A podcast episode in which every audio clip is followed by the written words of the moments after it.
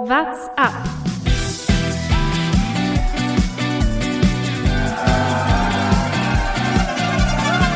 Allez Romain, il attaque Allez Allez Romain Der Radsport-Podcast. Primoz Triplic gewinnt die Vuelta zum dritten Mal in Folge und ist der Vuelta Dreifach-Champion.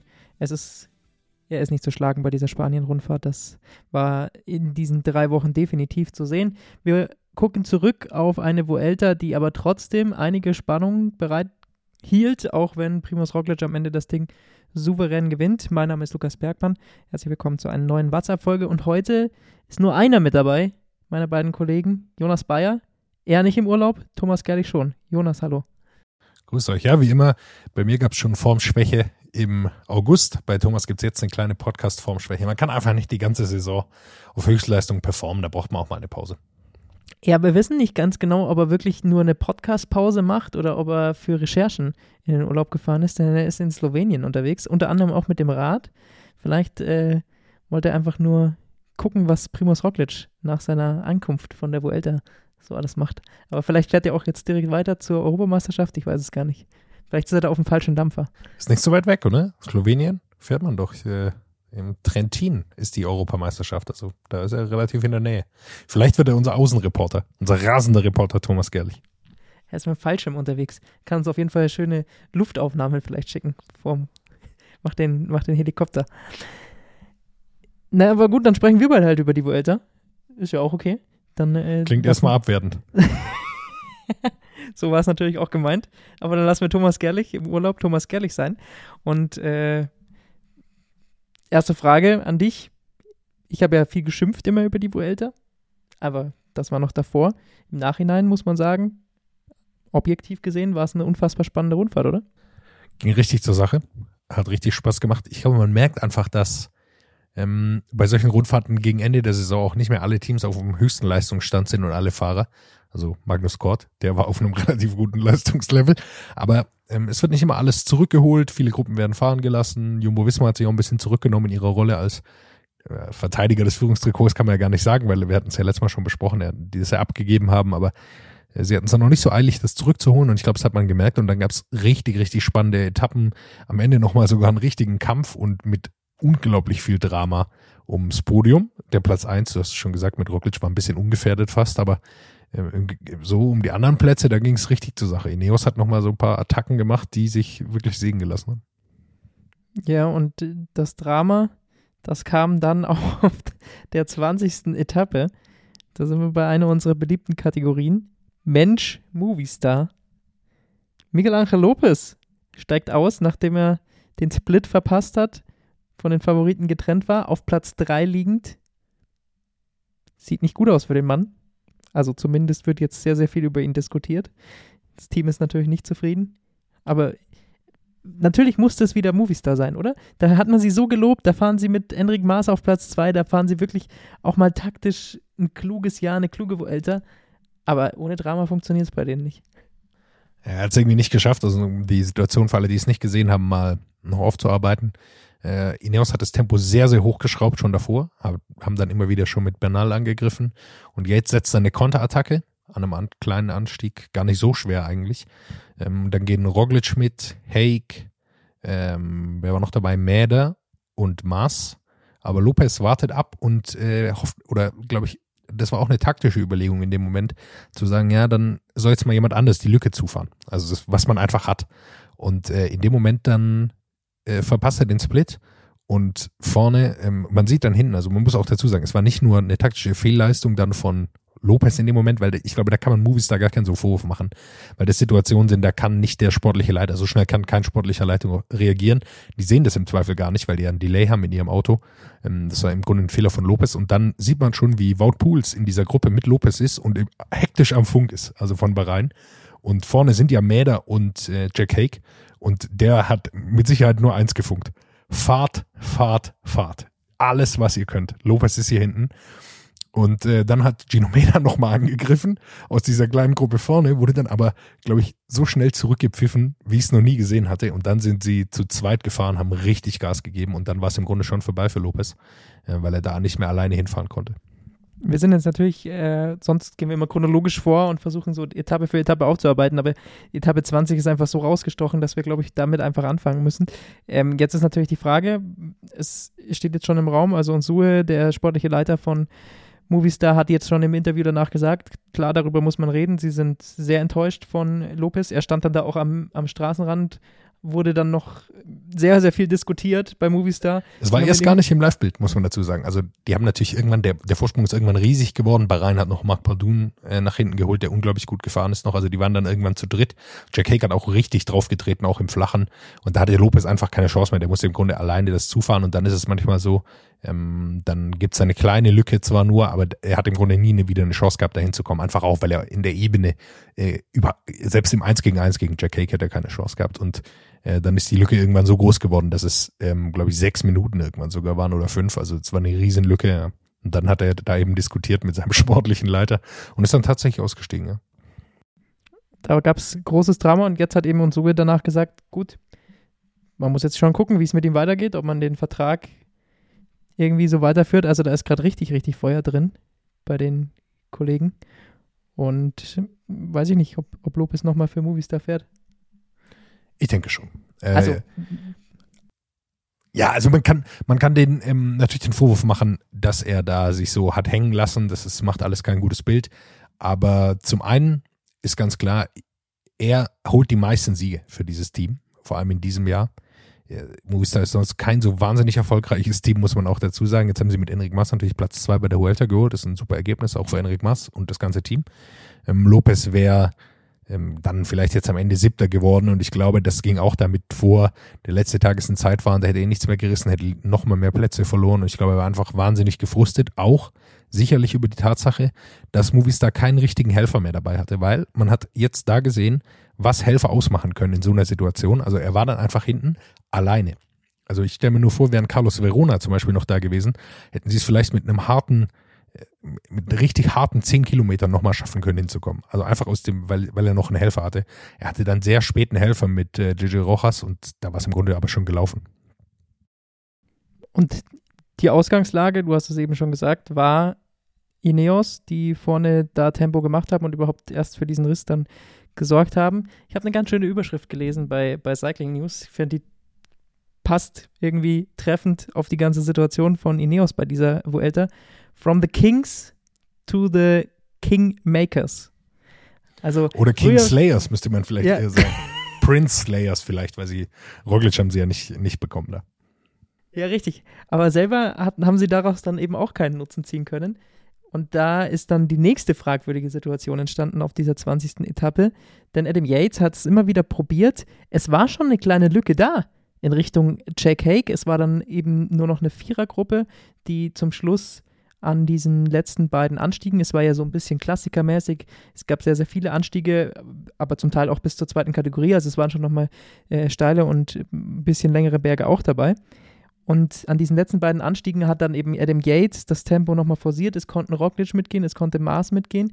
Und Jack Hake hing immer noch schnaufend irgendwie hinten dran, äh, allerdings schon mit kleinem Abstand. Und Yates ist aber dann kein Tempo mehr gefahren, sondern hat dann immer wieder auf Roglic und auf Mars geguckt. Und das habe ich nicht verstanden.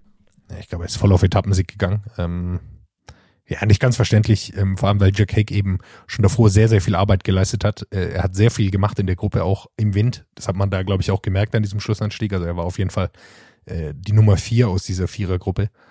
Ähm, und da hat noch ein ganz anderer dann gewonnen, was auch unglaublich äh, lustig war zu sehen. Aber gut, das Zwei. Die- Jetzt waren ja noch, äh, warte mal, muss ich kurz nachgucken. Muss ich, muss ich zugeben, habe ich jetzt Clément. Champousin hat gewonnen. Champousat hat gewonnen, aber wer auf äh, Platz zwei war, damit. Ja, auf zwei war da kam noch so ein Spanier dann auf einmal an. Ja, stimmt. Ich weiß nicht, ob der noch an zwei war oder Roglic, äh, spielt auch keine Rolle. Genau, äh, ich glaube, Yates ist dann auf, auf Etappensieg gegangen. Man kann zum Beispiel über Neos, also alles, was man jetzt Movies da vorwirft, ähm, ich würde sagen, die sind eine sehr gute Vuelta gefahren. Im Grunde haben sie jetzt einen Fehler gemacht, äh, der natürlich durch durch die, das Verhalten dann von Lopez jetzt nochmal schlimmer wurde, hätte er, wäre er einfach ganz normal gefahren, hätte man auch sagen können, ja, so ist es manchmal. Ein taktischer Fehler hat in dem Fall jetzt halt dazu geführt, dass er sehr viel Zeit verloren hat. Ähm, sonst würde ich sagen, ist Movistar eine sehr, sehr gute Huelta gefahren. Sie hatten ein bisschen Pech auch, weil Werde ist rausgefallen, also sie waren ganz gut da. Ja, und Ineos hat eben auch, Bernal hat es auch nicht geschafft in diese Gruppe. Der hat auch Ewigkeiten an Zeit verloren. Die sind halt all in gegangen. So ist es manchmal. Und äh, gut, und dann am Schlussanstieg, glaube ich, ist er einfach voll auf, also Adam Yates voll auf den Etappensieg gegangen. Ähm, hat dann auch nicht geklappt, aber ich glaube, das war dann irgendwie sein Ziel, weil ihm wahrscheinlich klar war, dass er eh nicht so viel Zeit rausholen kann. Ja, und äh, am Ende ist es dann aber ein ganz anderer geworden. Also es war dann eine wilde Konstellation, weil die vier, glaube ich, der Etappensieg waren jetzt erstmal nicht so ultra wichtig, sondern die wollten eher schauen, dass sie jetzt die meisten keine Zeit mehr verlieren, vielleicht ein bisschen was rausfahren.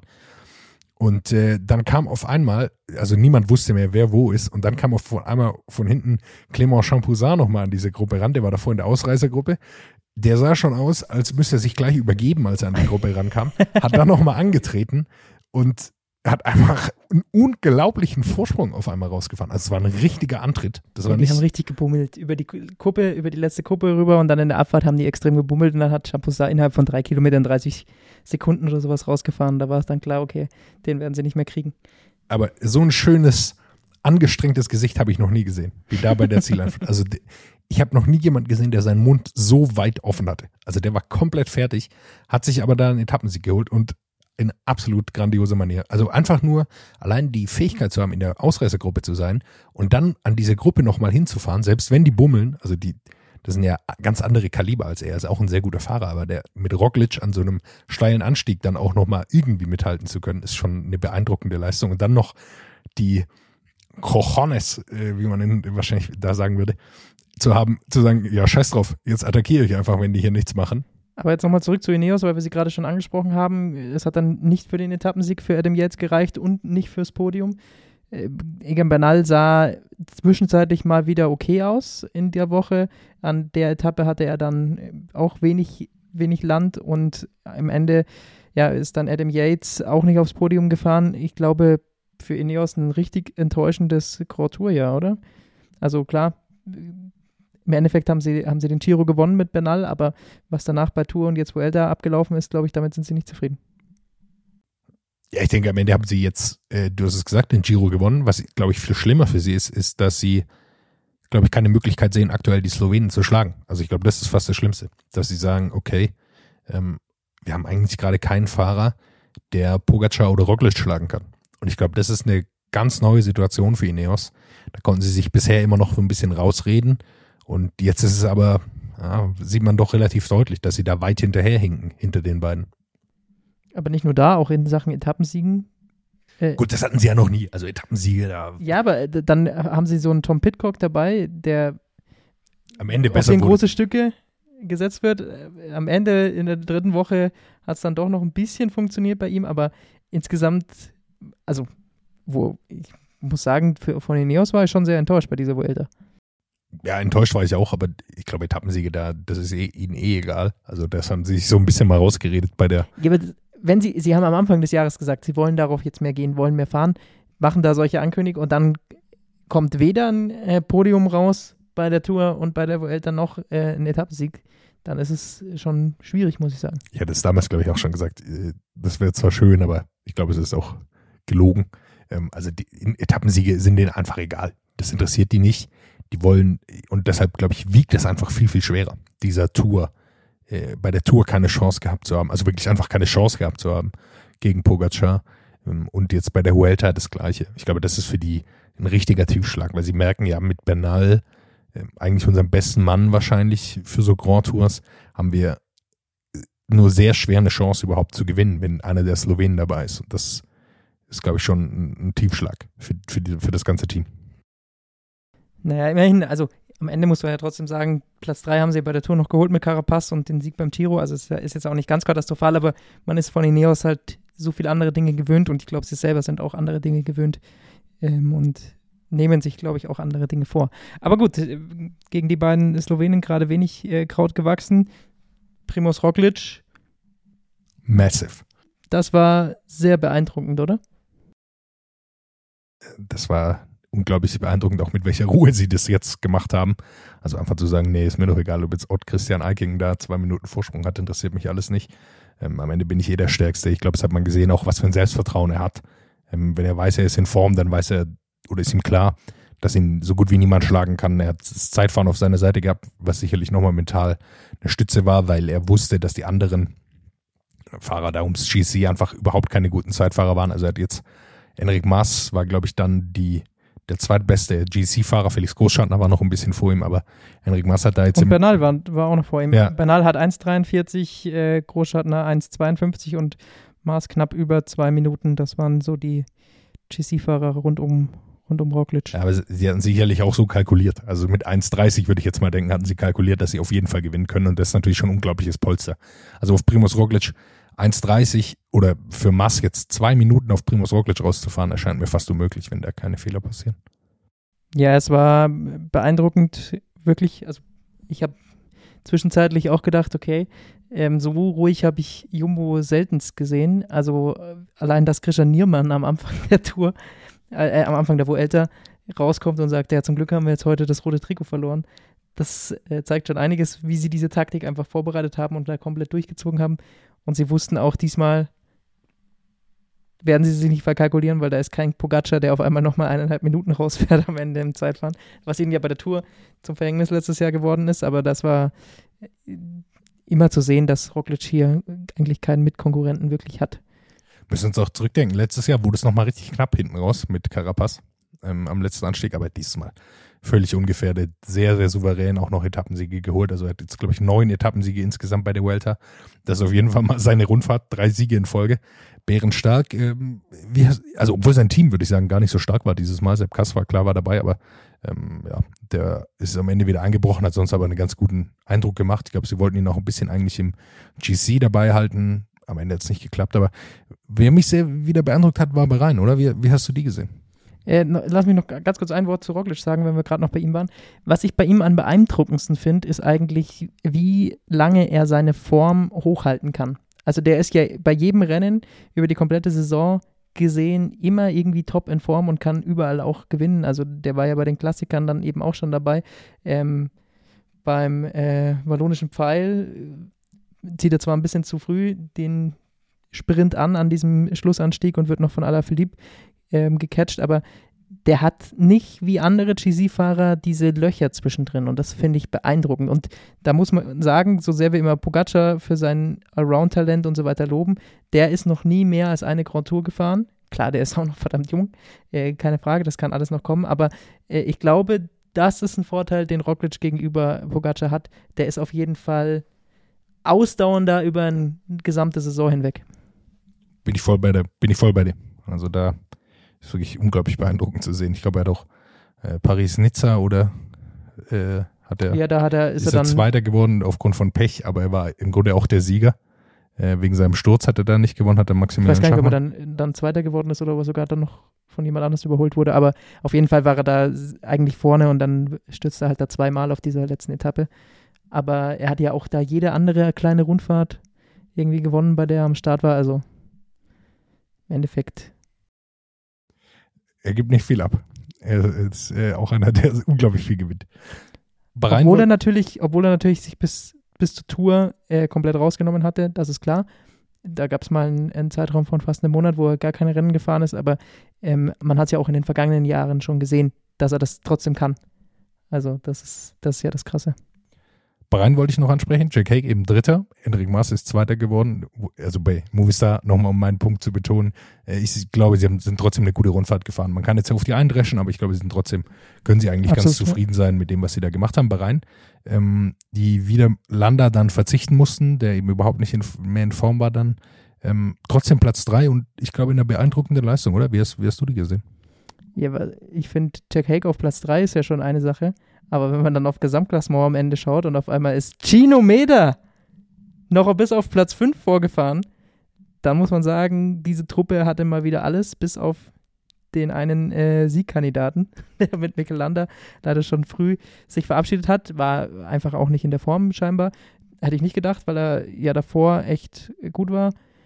Burgos Rundfahrt, glaube ich, hat er gewonnen gehabt vor der Vuelta. Also da dachte ich, es war mein Tipp auch ja in der Vorschau, dass ich glaube, dass Landa jetzt mal irgendwie da dran ist, aber ansonsten fährt Bahrain taktisch super klug, haben dann eben auch auf dieser Etappe 20 super reagiert, Padu zurückgezogen, um da dann noch für Haig und, und Mäder das zu sichern. Und das war dann irgendwie schon krass. Also, die sind halt sowohl immer in Form in dieser Saison, aber auch immer taktisch so auf der Höhe und taktisch da, dass das äh, schon beängstigend ist. Auch was die da eben an jungen Talenten ausbilden und mit Gino Mäder dann einfach mal so noch einen unter die Top 5 bringen, der ein extremes Potenzial haben wird. Das ist schon eine Ansage. Dazu noch Etappensieg mit Damiano Caruso. Also die sind schon eine sehr, sehr gute Rundfahrt gefahren. Ich würde auch ein bisschen davon absehen, jetzt nochmal alle Etappen durchzusprechen. Das wäre mir auch schon ein bisschen her, aber ähm, ich glaube, äh, wenn man noch erwähnen kann, ist auf jeden Fall UAE noch mit Rafa Maika. Ich glaube, 85 Kilometer Solo ist er gefahren, hat sich auch noch einen Etappensieg geholt. Also es gab ein paar wilde, wilde äh, Etappensiege da. Aber über einen Mann müssen wir auf jeden Fall sprechen. Der hat auch ein paar wilde Etappensiege geholt. Kommen wir gleich zu unserer nächsten Kategorie. Ausreißer und Ausrutscher. Der Schnauzbart ist für mich definitiv der Ausrutscher der Vuelta. Nicht nur Felix Großschartner, der bei uns immer auf jeden Fall hier abgeliefert hat an den Ruhetagen, am Ende auch noch auf Platz 10 kommt, das äh, der Vollständigkeit halber. Er hat sein Ziel Top 10 erreicht, ähm, auch wenn es mit der Taktik auf der 20. Etappe dann nicht geklappt hat. Er hat sich sicherlich ja vorgenommen gehabt, in die Ausreißergruppe zu gehen. Das hat er bei uns im Podcast der vergangenen Woche gesagt. Aber er wird noch Zehnter. Aber der andere Schnauzband, Magnus Kort Nielsen, der kann auf einmal auch alles. Er gewinnt eine Sprintetappe, er gewinnt eine Bergetappe und er gewinnt beinahe das Zeitfahren. Hat nur 14 Sekunden auf Primus Roglic, glaube ich, am Ende gehabt oder 19 Sekunden auf jeden Fall unter 20 wo kommt auf einmal dieses Around-Talent von Magnus Kort Nielsen her? Also da, klar, er war schon immer, immer gut, aber so in der Spitze überall dabei zu sein, beeindruckend. Zwei Punkte, glaube ich. Den einen hast du schon genannt. Er ist ein super starker Fahrer. Und Punkt drei, ich glaube, er hat sich sehr, sehr gut vorbereitet auf diese Huelta und war einer der wenigen, die in absoluter Topform angerückt sind, mit Michael Storer zusammen. Das ist ja der am Ende des Bergtrikots geholt, eigentlich auch kein Bergfahrer ist, also der kommt schon guten Berg hoch, aber ist jetzt kein Bergfahrer, sondern der war einfach super stark da in diesem, in dieser Huelta. Und ich glaube, so gilt es auch für Magnus Kort Nielsen, der so alles ein bisschen kann und ähm, da einfach super gefahren ist und äh, auch noch gut aussieht. Für mich ist es kein Ausrutscher, sondern ein klarer Ausreißer, die beiden Schnauzer. Die Achso, habe ich doch, habe ich Ausrutscher gesagt? Ja. Ich meinte Ausreißer. Ah, besser ist es, mein, mein Lieber. Entschuldigung, Entschuldigung. Jetzt haben wir ein bisschen lang gewartet, um das klar zu rücken, aber gut, so ist es. Nein, Nein, natürlich Ausreißer. Klar, Ausreißer. Zwei wunderbare Schnauzbärte da im Peloton. Und äh, der Ausrutscher, wir haben zwar schon über ihn gesprochen, aber ich möchte noch äh, einen anderen Aspekt ansprechen, sind für mich die Formschwankungen eines Miguel Angel Lopez. Der wird ja auf der Königsetappe, gewinnt er das Ding und dann ist er zwei Tage später eben wieder in dieser Situation. Also irgendwie kriegt das überhaupt nicht gebacken bei diesen Rundfahrten. Da ist er scheinbar einfach nicht der Typ dafür. Ich kann es nicht nachvollziehen. Er war aber schon, schon mal Dritter bei der Vuelta, oder? Er, er hat schon sehr gute GC-Ergebnisse. Ich weiß gar nicht, ob er Dritter war, aber ich würde dir nochmal ein bisschen widersprechen. Das, das war eine, es ist eine Fehlentscheidung innerhalb von einer Sekunde wahrscheinlich, die er da getroffen hat. Und das hat ihm die, die, das Gesamtklassement äh, gekostet. Wäre es ähm, eine ganz normale Etappe gewesen, glaube ich, dann wäre er auch Dritter gewesen am Ende. Das war, war hausgemacht und ich glaube, das kann einfach passieren. Das war jetzt super bitter, super ärgerlich. Äh, dann irgendwann auch sein Verhalten ist natürlich dann auch ein bisschen merkwürdig, aber einfach wie er ist super gefahren, die ganze Welt, und dann trifft er eine falsche Entscheidung. Also ich würde das gar nicht so hoch hängen. Ich glaube, es ist einfach nur eine falsche taktische Entscheidung mit gewaltigen Konsequenzen. Dann. Aber letztes Jahr war es bei der Tour auch schon so. Da ist er auf dieser einen krassen Etappe, fährt er auf einmal Pogacar und Roglic in Grund und Boden, in Anführungsstrichen in Grund und Boden, nimmt ihn da irgendwie 30, 40 Sekunden ab. Und äh, bei der nächsten Etappe ist er dann wieder komplett weg vom Fenster. Also es gibt keinen im Feld mit so großen Formschwankungen, der da vorne, vorne reinfahren kann, gefühlt. Ja, ich, man muss einfach sagen, er gewinnt immer Etappen mit langen Bergen in, in Höhe. Das ist sein Terrain. Da ist er am allerstärksten. Also die Etappe, die er bei der Tour gewinnt, das war in, glaube ich, 2500 Meter oder sowas war da das Ziel. Also das, da ist er wahrscheinlich der, kann sogar sein, dass er da der beste Fahrer der Welt ist, in diesen absoluten Höhen. Und danach ist er einfach ein sehr, sehr guter Bergfahrer. Und dann passiert es manchmal, dass er eben nicht ganz dabei sein kann. Da hat er einfach manchmal Formschwankungen. Jetzt bei der Vuelta war es, glaube ich, keine Formschwankung, sondern einfach äh, tatsächlich ein taktischer Fehler. Aber klar, ähm, er kann es nicht so ganz zeigen. Zudem hätte er natürlich noch enorm viel Zeit verloren beim Zeitfahren. Kommt auch dazu.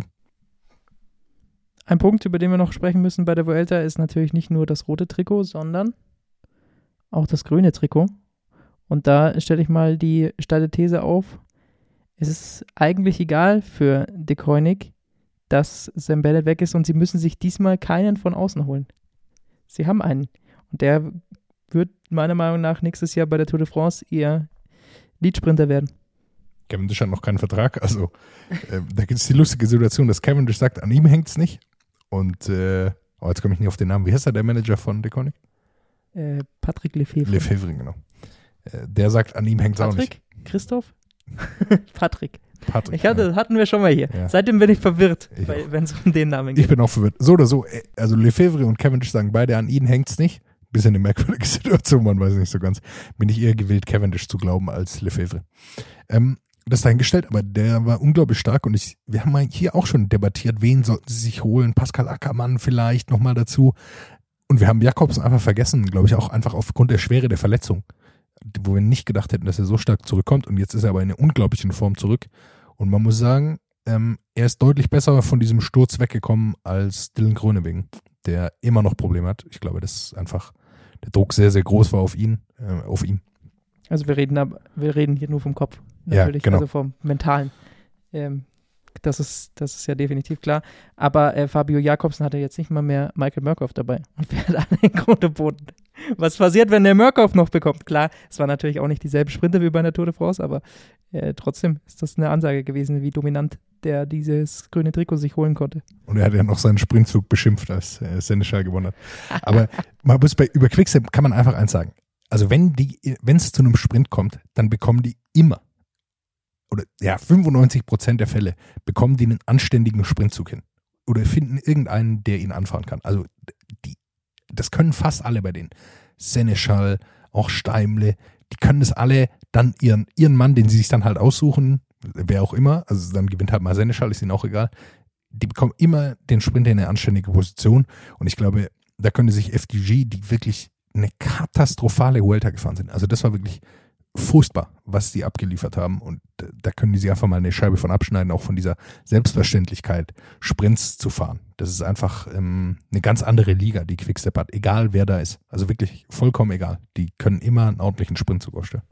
Und schön zu sehen, dass natürlich auch mal wieder ein Sprinter dann das Trikot gewinnt und nicht eben Primus Roglic noch im Vorbeigehen. Er hat, ist bis auf 51 Punkte noch mal rangekommen an Jakobsen, aber der hatte genug Vorsprung und hat das rüber gerettet. Und dritter, Magnus Kort Nielsen, der, der so viele Etappen vorne beendet hat, dass er tatsächlich beinahe noch das Sprinttrikot, also er ist ordentlich weit weg, naja, aber, er ist schon ein gutes Stück weit weg. aber äh, lustig, ja? Weil es hätte ja auch sein können, dass Jakobsen aussteigt und dann wäre es nicht viel gewesen auf Roglic. Das ist richtig, ja.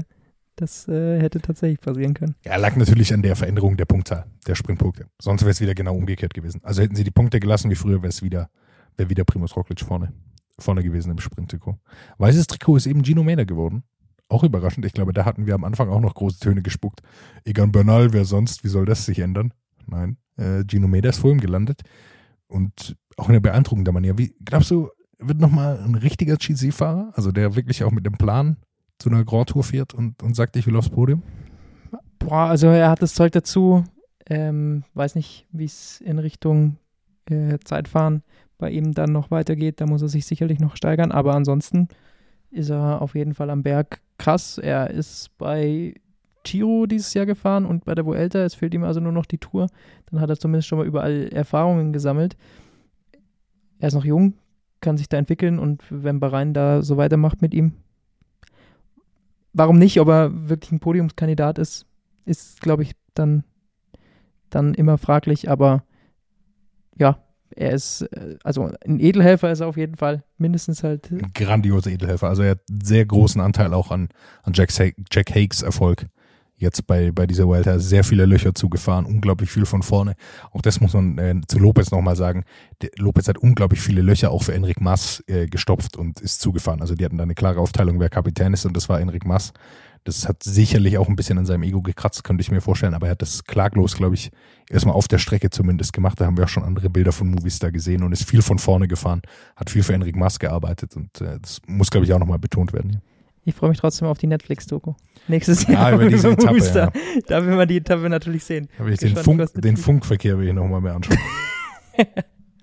äh, ja, aber zu Chinometer noch ein Wort.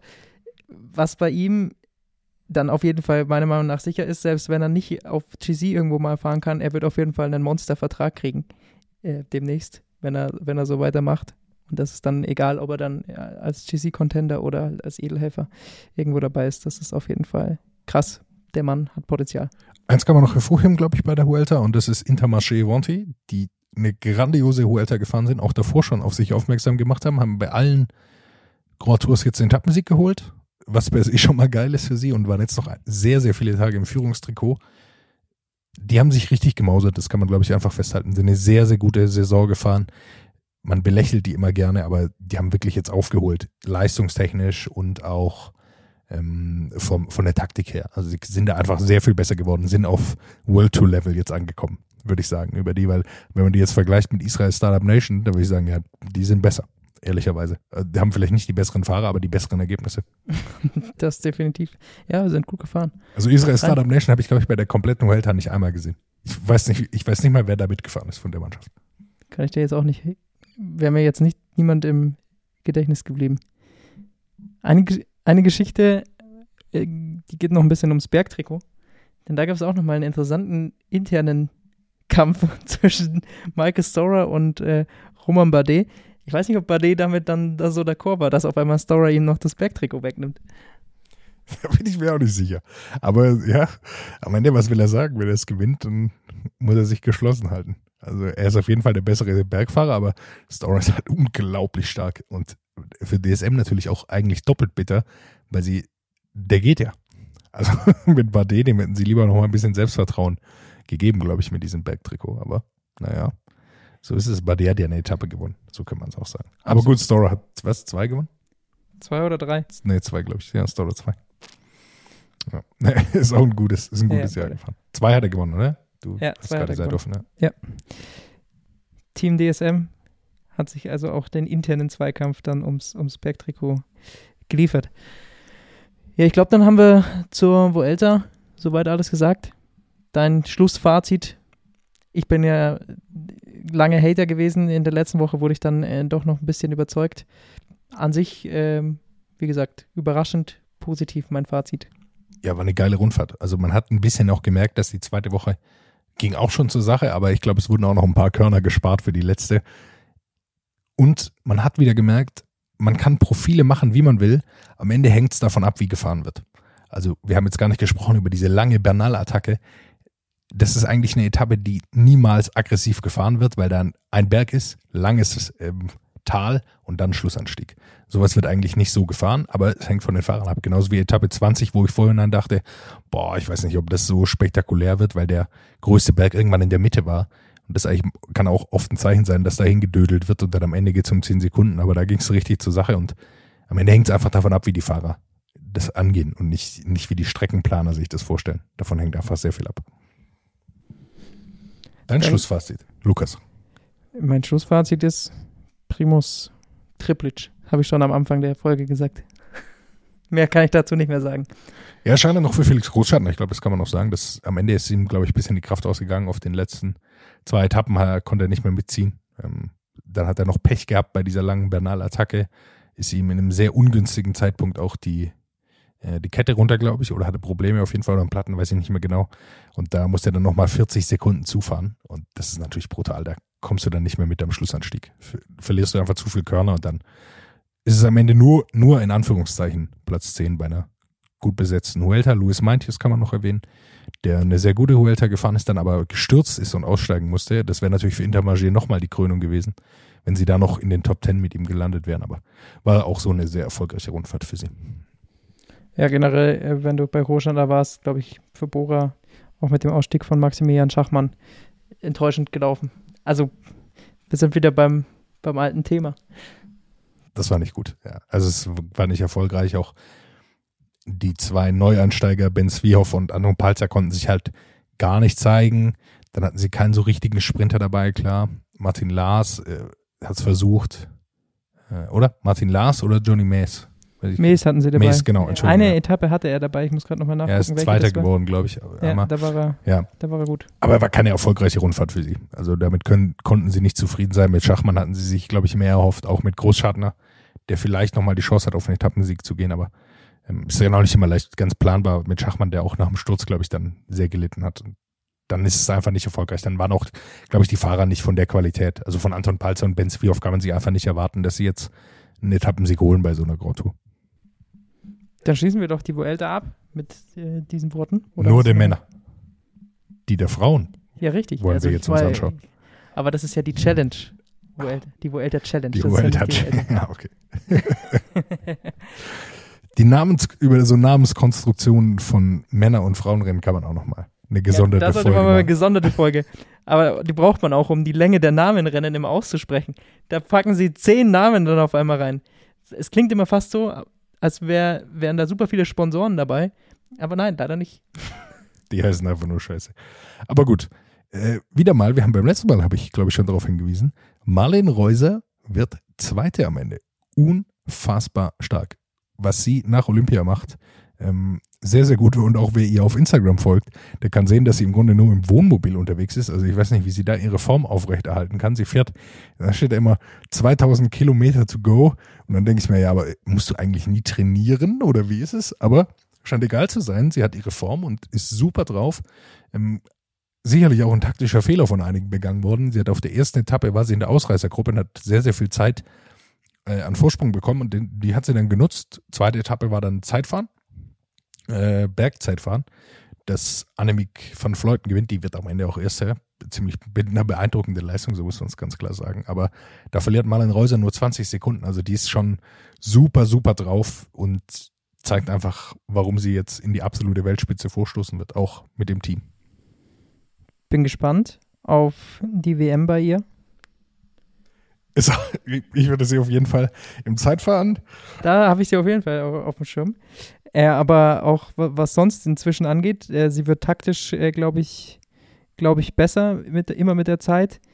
Und ja, jetzt ist sie, ist sie voll da, hat da die äh, Etappe gewonnen, die erste. Das ist natürlich eine, eine richtige Ansage. Ansonsten äh, war es ein bisschen, wir haben schon vor der Folge ein bisschen drüber diskutiert, bisschen seltsam zu sehen, was mit Anna van der Breggen los ist auf einmal. Die äh, sucht komplett ihre Form. Die ist irgendwo abgeblieben, auch bei dem Be- Bergzeitfahren, wo man dachte, ja gut, das ist halt voll ihr Ding. Gewinnt sie mit einer Minute. So würde man ja denken. Also, okay, vielleicht gegen, gegen Van Fleuten, da wird es halt ein harter Zweikampf, aber ist gar, also ich habe ich hab zu dir schon vor, äh, im Vorgespräch gesagt, ich glaube, die trainiert einfach nicht mehr. Also die hört ja jetzt auf nach dem Jahr. Vielleicht reicht sie einfach. Nicht noch die, nicht noch die WM hier in, aber wie oft ist sie schon Belgien. Weltmeisterin? in Belgien, in der Nähe von der Heimat. Wie oft ist sie, ja, vielleicht kam sie auch aus der Höhe, wer weiß es, aber ich kann mir auch vorstellen, dass sie Olympia noch auf, auf ihrem Schirm hatte. Da hat sie ihre Medaille geholt dann im Zeitfahren und dann reicht sie auch. Also könnte ich mir vorstellen, jetzt ohne, ohne das so zu sagen, wie es ist, aber kann auch sein, ja. Lotte Kopecki gewinnt die letzte Etappe. Ähm, auch sehr, die scheint sehr gut in Form zu sein. die ist super drauf. Da würde ich auch mal in Richtung äh, Weltmeisterschaft auch mal einen Blick drauf werfen. Die ist super drauf, war auch kein flacher Sprint, sondern mit einer, mit einer kleinen Steigung noch drin. Also das war auch sehr, sehr äh, beeindruckend anzuschauen. Ne? gegen Elisa Longoborghini. Gut, die ist jetzt nicht die allerspritzigste, aber das zeigt schon, da ging es eben ein bisschen rauf, wenn Elisa Longoborghini da eben Zweite wird.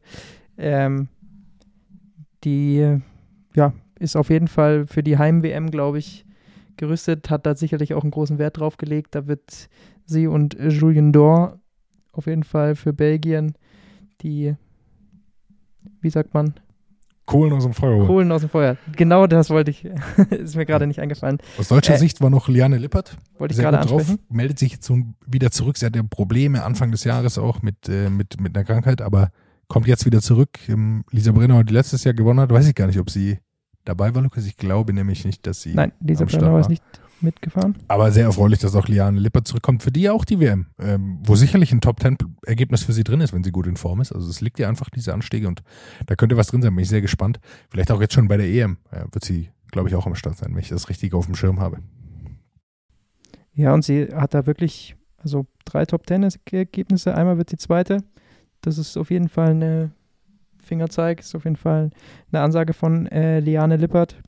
Und äh, ist ja schön zu sehen, dass sie dann jetzt vielleicht in Richtung, ich weiß nicht, ob äh, sie sonst noch was auf dem Schirm hat, außer Paris-Roubaix wird sie wahrscheinlich nicht fahren. Kann ich mir jetzt nicht vorstellen. Ah, warum also nicht vielleicht fährt sie mit, aber da ist sie jetzt nicht die, die Top-Favoritin. Aber an sich, ähm, ja, kommt sie auf jeden Fall hier nochmal gut in Form. Und wieso nicht bei der WM nochmal ein gutes Rennen zeigen? Das auf jeden Fall. Aber Marlon Reusser, um da nochmal ein äh, Wort zu sagen, meine Theorie ist ja, wer bei uns im Frühjahr in den, in den Podcast kommt, der hat auf jeden Fall ein gutes Jahr bei den Frauen. Hast du neben Marlene Reuser noch eine weitere Evidenz für dieses Argument? Vergangenes Jahr, Lisa Brennauer und Liane Lippert. Beide ein super Jahr gefahren. Liane Lippert hatte aber vor allem die, ihre erfolgreichsten Sachen, glaube ich, bevor Im sie bei Januar, uns war. das wollen wir nicht erwähnen. Emma Hinze hatten wir auch. Die hat auch nur drei Wochen davor äh, drei Goldmedaillen gewonnen. Oder eine Woche davor. Ja, aber das ist ja genau andersrum. Also wir holen die zu uns, wenn sie erfolgreich Ja, aber sind. wir verkaufen das jetzt einfach Ja, so. okay. Wir bleiben dabei. Wir bleiben dabei. Alle, an alle Profi-Radsportlerinnen, äh, wenn ihr nächstes Jahr Frühjahr. gewinnen wollt, Im Frühjahr zu uns kommen. Februar, März, meldet euch gerne. Sehr gut, sehr gut. Benelux Tour war noch. Äh, World Tour Level Status Rennen der Männer. Da, glaube ich, wir jetzt gar nicht so auf die einzelnen Etappen eingehen, war sehr äh, klassikerlastige Etappen, sehr viel auch äh, auf den Strecken quasi der WM. Also ein klassisches Vorbereitungsrennen für die WM war gut besetzt. Und am Ende wird es ein Doppelsieg für Bahrain. Wir hatten schon bei der Huelta über die gesprochen. Da macht Sonny Colbrelli gewinnt am Ende vor Matej Moric. Also die beiden Jungs sind auch bereit, glaube ich, für die WM, um da was zu gewinnen. Plus natürlich auch für Paris-Roubaix sollte man sie nicht unterschätzen. Gerade Matej Moric, den könnte ich mir gut vorstellen, dass er bei Paris-Roubaix auch ein Wörtchen mitsprechen will. Ich bin mir ziemlich sicher, dass der eine Medaille geholt bei der Weltmeisterschaft. Also, wenn man auf jemanden wetten soll, dann würde ich äh, Matej Moric, also von der Quote her natürlich. Ich meine, auf Wout van Aert und äh, Mathieu van der Poel sollte man sowieso wetten, obwohl Ma van der Poel es scheint noch nicht so in Form zu sein. Er ist ja bei der Benelux-Tour dann ausgestiegen. Aber ähm, ich glaube, Matej Moric gibt noch eine bessere Quote beim Wetten, aber der ist auf jeden Fall ein ganz heißer Tipp. Weil der ist wahnsinnig gut dieses Jahr und jetzt scheint er auch wieder perfekt in Form zu sein. Und wenn er da schon bei solchen Klassiker-Etappen abgeht, warum dann nicht in Belgien? Und für solche, also für so eine Colbrelli gilt das Gleiche. Der fährt auch ein sehr, sehr gutes Jahr. Äh, Also die, so eine Rundfahrt zu gewinnen, das spricht dann auch für ihn. Eine Etappe, da hat er die meiste Zeit rausgeholt. Da war, gab es eine kleine Spitzengruppe mit Mohoric, Colbrelli und Hirschi. Und ich glaube, Hirschi kam sich auch vor wie im falschen Film. Was soll ich jetzt gegen die zwei Kollegen hier machen? Dann hat Mohoric angegriffen. Dann gab es einen kleinen Zwist, weil Colbrelli ist wieder hingefahren äh, zu Mohoric. Und dann hat Colbrelli attackiert. Und das hat Mohoric auch nicht so ganz gepasst, muss man ehrlich sagen. Also das ist einfach natürlich was, was man eigentlich nicht macht. Aber Colbrelli war einfach mit Abstand der Stärkste da. Ich will dir eine Frage stellen zur Benelux Tour. Bei, bei der Benelux Tour gibt es die erstaunliche Situation, dass es so den Golden Kilometer gibt's da. Das ist ein Kilometer, da gibt's am Anfang, in der Mitte und am Ende jeweils Bonussekunden. Und äh, jetzt bei der Etappe mit Colbrelli hat es nicht so viel Sinn gemacht, weil da Colbrelli alleine durchgefahren ist. Dann kriegt Ich man wollte gerade fragen, was macht man da, wenn eine Ausreißergruppe sich Ja. einig ist? Ja, aber das macht das Rennen unglaublich spannend. Also es, da, da gibt's halt auf einmal dann einen Kilometer, wo man neun Bonussekunden holen kann. Und da geht's dann auf, da geht's dann richtig zur Sache. Also das fand ich, äh, ist eine coole Idee und ähm, prägt so ein Rennen dann mit. Pösselberger hat sich da ein paar Bonussekunden auch mal geholt. Und da geht's halt richtig, da wird richtig tief gegangen, weil das eben nicht nur ein Sprint ist und danach wird rollen gelassen, sondern es ist dann ein Kilometer, wo es richtig zur Sache geht. Golden Kilometer. Wäre wär zum Beispiel was gewesen, glaube ich, für die Deutschlandtour, weil ähm, gerade bei solchen Klassiker-Rundfahrten sehr, sehr wenige Sekunden am Ende entscheiden, ob man gewinnen kann oder nicht. Und dann ist ein Sprint nicht, wird nicht so hart gefahren, wie so, wie so drei quasi in Folge. Da geht's dann schon richtig zur Sache, muss man sagen. Klingt gut. Also kann man gerne mal auf jeden Fall bei der Deutschlandtour oder sowas dann auch einführen. Kann ich mir auch bei der Tour de France vorstellen. So an so einem Berg. Golden Kilometer an so einem Mont Ventoux auf einmal. Ja, da ist es immer so ein bisschen, da machen wir uns ja auch so schon lustig über diese Bonussekunden. Das ist natürlich alles gut und schön, aber da sind die Abstände meistens am Ende viel zu groß, dass es wirklich ins Gewicht fällt. Aber, und auch, es gibt zu viele Ausreißergruppen. Also bei so kleineren Rundfahrten kann man die, kann man diesen Golden Kilometer auch so legen, dass da höchstwahrscheinlich keine Ausreißergruppe mehr da ist. Dann haben wir noch ein Thema. Wir wollen heute äh, nicht so verschnipselt alle Themen, sondern versuchen das natürlich äh, dann alles jetzt schön nacheinander abzuhacken. Obwohl uns das letzte Mal, und da auch noch mal ein größtes Dankeschön, sehr, sehr viele dann über Instagram geschrieben haben, nachdem wir auch in der Folge dazu aufgerufen haben, wer uns denn noch zuhört, nachdem wir da 20 Minuten destruktiv hier noch, äh, vor allem ich, muss ich mich natürlich selbst an der eigenen Nase packen, durcheinander gelabert haben. Aber ähm, Das ist hauptsächlich, oh, jetzt wollte ich ja nochmal über eine weitere Rundfahrt. Äh, äh, da hat man, du wolltest du schlafen gehen. Ich will vor allem eine Nachricht nochmal hervorheben, die uns da erreicht hat. Also erstmal danke allen, die uns geschrieben haben. Ist für uns natürlich auch immer, ähm, wir wissen ja, man, man sitzt immer da, nimmt so eine Folge auf und man sendet ja so ein bisschen ins Nichts hinaus und dann bekommt man tatsächlich mit, dass es ja auch Leute hören tatsächlich. Was wir machen und eine Person hat uns geschrieben und gesagt, wir haben mit dem, äh, hier der Betonung auf, wir haben bis zu Ende gehört. Da kam ich mir vor, als würden wir hier für so ein Public Hearing quasi genutzt. Und man setzt sich mal zusammen in der WG und hört mal WhatsApp. Da, da wäre vielleicht nochmal eine Erklärung ganz gut von die, der Person, die wird sich ja wissen, wer, wenn sie es hört, wer, dass sie uns geschrieben hat. Aber stelle ich mir sehr lustig vor, so ein Public Hearing. das kann ich mir unter nur einem Gesichtspunkt vorstellen, wenn es tatsächlich wie bei How Met Your Mother ist und sie bei jedem Äh von uns vielleicht trinken müssen oder so. Ja, vielleicht kann es auch so sein. Vielleicht das wird wahrscheinlich Bitte- der Hauptgrund sein. bitte nur schreiben, wenn es eine gute Geschichte ist und nichts, das uns zum Nachteil reichen wird. Nicht, wenn es ein Trinkspiel ist, dann wollen wir es gar nicht wissen. Ein Thema habe ich noch. Ähm, über die Paralympics muss man nochmal unter einem Gesichtspunkt äh, sprechen, denn es war ein bisschen äh, bitter. Also, ich meine, im Endeffekt für Deutschland lief es in der zweiten Woche dann noch sehr, sehr gut auf der Straße. Da hat es nochmal ordentlich Medaillen geregnet, auch wenn die Bilanz insgesamt nicht so gut war wie die Jahre zuvor bei den Radfahrern. Aber äh, trotzdem gab es da nochmal ein paar schöne Erfolge. Trotzdem bitter gelaufen für einige der Radsportler und Radsportlerinnen wegen dem Wetter. Es hat dann extrem geregnet, zwei, drei Tage lang. An einem Tag war es ganz schlimm. Ähm, da hat's, war wirklich komplett Land unter und da sind die Leute auf diesem Speedway natürlich komplett irgendwo hingeflogen. Also die Kurven super eng. Ähm, da gab es so viele schlimme Unfälle. Da lagen einige dann mit Armbrüchen und so weiter im Krankenhaus. Das war echt krass. Denny Schindler hat es danach dann auch nochmal gesagt, sie hatten halt alle irgendwie in der Hitze trainiert und hatten, sind da alle hin und dachten, das werden hier tropische Temperaturen. Und dann hat es auf einmal 18 Grad und es ist äh, Land unter. Also ich weiß nicht, diese Dinge auf so einem Speedway dann zu fahren, ist vielleicht schön und gut. Aber wenn es regnet, wird das halt dann einfach so glatt da, weil das ist kein Asphalt, der dafür gemacht ist, sondern der ist ja halt so platt gefahren und so glatt gefahren von diesen ganzen Autorennen, die da drauf stattfinden. Und wenn es da dann regnet, da ist da halt gar kein Grip für solche Räder, dafür sind die nicht ausgelegt. Also ich weiß nicht, ob das wirklich so viel Zukunft hat mit diesen Speedways. Das wird sich wahrscheinlich nicht anders machen lassen oft, aber wenn sowas passiert, sieht man mal wieder, wie katastrophal das ist. Du drückst dich hier noch ziemlich diplomatisch aus, muss ich sagen. Also man muss aber sagen, das ist absolute Scheiße. Also ganz, ganz ehrlich gesagt, also man kann doch nicht eine Strecke machen, wo man weiß, wenn es regnet, kriegen einfach die Athletinnen vor Ort, können dann keinen Sport mehr ausüben. Also es geht einfach nicht. Ja? Das ist eine vollkommene Fehlplanung und äh, wird dem Level an Leistungssport, das da dann auch bei den Paralympics selbstverständlich äh, dargeboten wird oder die sich darauf vorbereiten, genauso wie für die äh, Olympischen Spiele, einfach nicht gerecht. Und ähm, das sowas ist einfach, ähm, ge- geht überhaupt nicht. Da kann man nur wahnsinnig unzufrieden sein als, als Fan des Radsports. Ja, also es war, waren keine schönen Szenen. Wie gesagt, äh, bei der einen Etappe, äh, bei dem einen Wettkampf waren dann äh, die Deutschen tatsächlich die Nutznießerinnen, aber ähm, das war, weiß ich nicht, seltsam mit anzusehen, wenn dann ähm, Athletinnen da in den Kurven da übereinander fliegen und das ist halt dann bei den Paralympics oft, oft schwierig. Die kommen halt dann da auch äh, nicht immer wieder auf, aufs Rad äh, drauf oder so, da ist dann Rennen sofort beendet, wenn selbst wenn sie sich dann nicht verletzt haben oder so. Das ist halt äh, einfach extrem schwierig. Es gibt einfach bei den Paralympics andere Anforderungen als beim ganz normalen Straßenrennen. Und darauf muss man auch eingehen. Also man kommt ja beim Radrennen auch auf manche Idee und sagt dann, nee, das können wir so nicht machen, weil das einfach äh, nicht funktioniert, so wie wir das machen. Und so gibt es bei den Paralympics genauso Anforderungen, was halt nicht funktioniert. Und wenn es nicht funktioniert, dann kann man es nicht machen. Definitiv. Aber äh, ansonsten trotzdem, wie gesagt, äh, schöne Radergebnisse für äh, die deutschen SportlerInnen bei diesen Paralympischen Spielen.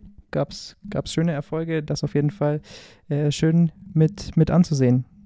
Kleiner Vorausblick auf demnächst Europameisterschaft steht an, dann eben die Weltmeisterschaft bei den Belgiern zu Gast. Das so die großen nächsten Radsport-Highlights. World Tour ist tatsächlich dadurch jetzt mal pausiert. Erst nach der Weltmeisterschaft geht es dann weiter mit Paris-Roubaix und der Lombardei-Rundfahrt. Aber auch darauf, glaube ich, kann man sich noch freuen. Also es ist im September und Oktober trotzdem noch einiges los, auch wenn die Cross-Tours jetzt vorbei sind. Die Saison geht weiter. Letzter Satz. Ein Mann wird seine Karriere beenden. Nach der Lombardei-Rundfahrt, glaube ich. Dan Martin. Der alte Ire. Hört auf. Sehr, sehr schade, muss ich sagen. Einer meiner absoluten Lieblingsfahrer aus dem Peloton das Schlimmste ist, wen nehmen wir jetzt in Zukunft als Herz- oder betrunkenen Tipp, bevor die, wir die Rundfahrten analysieren? Ja, Hugh Carthy ist natürlich der legitime Nachfolger von Dan Martin. Oder? Also, Hugh Carthy scheint mir jetzt schon genauso zu sein wie Dan Martin. Hugh Carthy oder inzwischen vielleicht sogar Garen Thomas? Nein, nein, nein. G ist ja ein ganz anderer Fahrertyp. Der ist nicht so spindeldürr wie, wie Dan Martin und Hugh. Kein so leidendes Gesicht, wenig Attacken also da gleichen sich die beiden ja wie eine Ei dem anderen. Ja, den Martin werden wir vermissen. Das ist definitiv klar. Äh, die Attacken und vor allem natürlich auch das Painface hat er auch ein sehr schönes immer wieder. Von dem her. Dan Martin, äh, ein ganz großer des Radsport, aber dann genießen wir halt die Lombardei-Rundfahrt nochmal so richtig mit ihm. Da würde er vielleicht nochmal alles geben. Oh, wie schön das wäre, wenn er da gewinnen würde.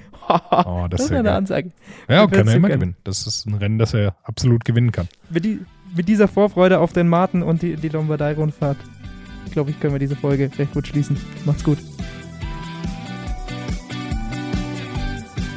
What's up? Der Radsport-Podcast. What's up ist eine M945 Produktion. Ein Angebot der Media School Bayern.